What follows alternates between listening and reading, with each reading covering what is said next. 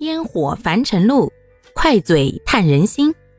大家好，欢迎收听今天的快嘴唠家常，换个角度看生活。这说到苏东坡呀，那可是历史上鼎鼎有名的大才子。但是，咱就说这大才子，居然有一天会被一个地里面大字不识一个的老妇人给怼了。大家觉得好玩不？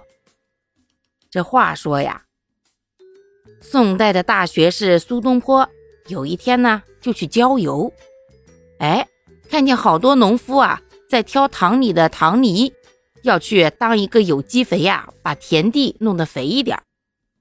他呢就随便走了走，走到了一个小田埂上，哪晓得正巧迎面就来了一个挑泥的农妇。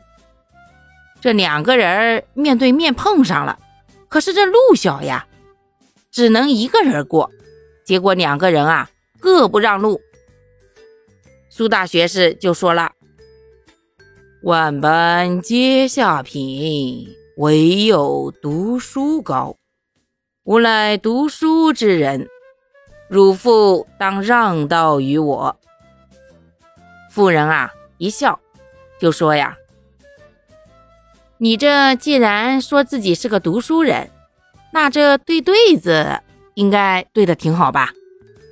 东坡那是自信满满呀，胸藏斗牛，当然能对。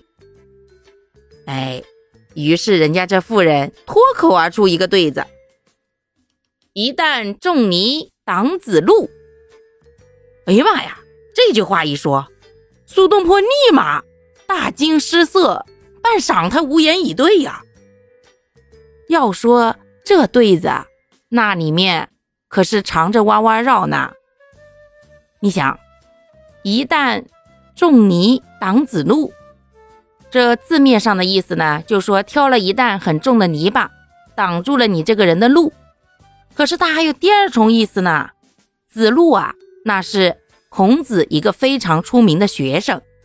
也可以说是用一担泥巴挡住了子路的路，所以啊，苏东坡左思右想，一时还真找不着合适的。这时候啊，两边的田埂上送泥巴的人呀，来来回回看着他的样子呀，都哈哈大笑了起来。苏东坡看到这个情景啊，哎，想到了，连忙就借机下台说道。两行夫子笑颜回，这关可算让他给过去了，没把苏大学士的脸呀给丢尽啊。但是啊，他虽然把下联对上了，这心里面还在后怕呢，心里面在想啊，哎，这个村野之间居然有这么聪明的妇人，看来不能等闲视之啊，以后。还是收敛着点儿，不能太狂呀。于是呢，自己脱了鞋子袜子，走到了地里，拱手把路让给了挑泥的妇人。好啦，感谢各位的收听，我们今天就分享到这里啦。各位有什么想说的话，或者生活中的困惑，欢迎在评论区与我互动留言，我们可以共同探讨如何换个角度让生活变得。更舒服、更美好哦。